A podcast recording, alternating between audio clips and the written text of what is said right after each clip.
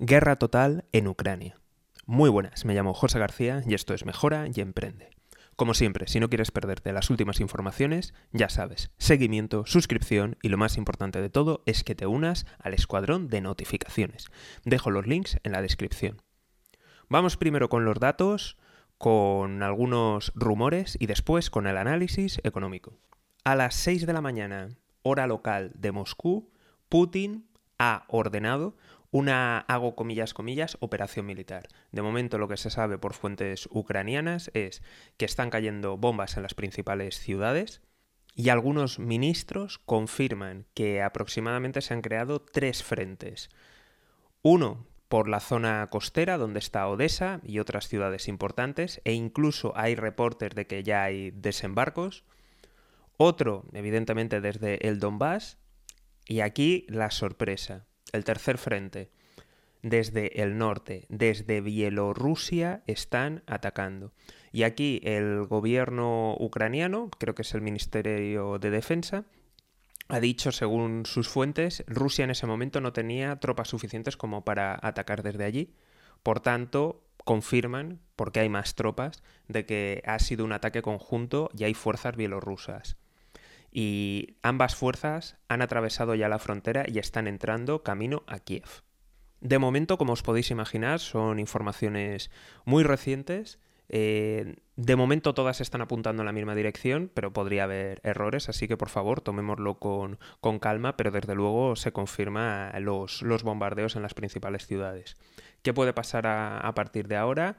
No se sabe. Eh, según el gobierno ucraniano ha dicho que es una invasión total pero mm, no, no sabemos qué, puede pasar y qué puede ocurrir. De momento, por el lado de los aliados, eh, han comenzado las sanciones, Biden ha salido a hablar y ya ha dicho que, quiere desconectar directamente del SWIFT a, toda, a todos los bancos e instituciones rusas. Eh, recordamos lo que, lo que eso implica. Eh, el único país al que se lo han hecho a día de hoy ha sido a Irán y fijaros lo, que pasó. Y luego, por otro lado, hay unas sanciones bastante, de verdad, bastante, bastante interesantes que creo que ahí sí que pueden hacer mucho daño y es en exportación de semiconductores y otros componentes.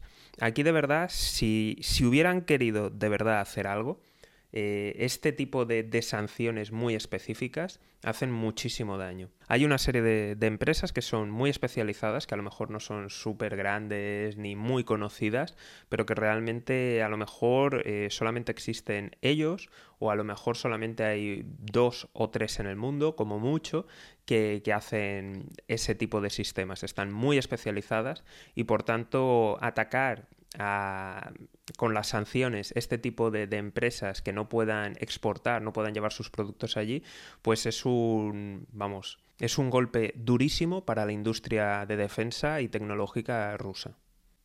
También se está hablando de paralizar las compras de materias primas, hablamos principalmente del gas y del petróleo ruso. Incluso ya existían estimaciones que, decían que, que, Europa y otros países dependientes de Rusia podían tirar hacia adelante hasta el año que viene con las reservas que tenían. El problema va a ser de cara al año que viene porque normalmente se empieza a comprar más reservas a partir del verano para poder resistir el, invierno. Entonces el problema lo, tendremos el año que viene aquí en Europa, pero de momento son las cosas que, que están sobre la mesa. Se ha convocado una reunión para el viernes y, de momento son las informaciones que, tenemos. Eh, esto, vamos, eh, lo estoy grabando hace muy, muy poquito, desde que ha pasado todo esto, con lo cual seguramente se reunirán, consultarán y me imagino que ese paquete de, medidas demoledoras las pondrán en marcha. Lo que sí que queda claro es que de momento el que sí que tiene la, intención y está ya preparando las cosas es Estados Unidos, que ya ha dado,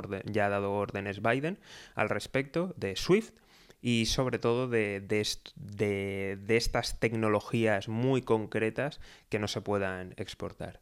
Como siempre, estamos con la gente y deseamos que, que no haya conflicto y que se solucione todo rápido y que no pase nada, pero tiene, tiene esto bastante mala pinta. Como siempre, si queréis estar informados, ya sabéis, seguimiento, suscripción y lo más importante de todo es que os unáis al escuadrón de notificaciones. Dejo los links en la descripción. Un saludo y toda la suerte del mundo.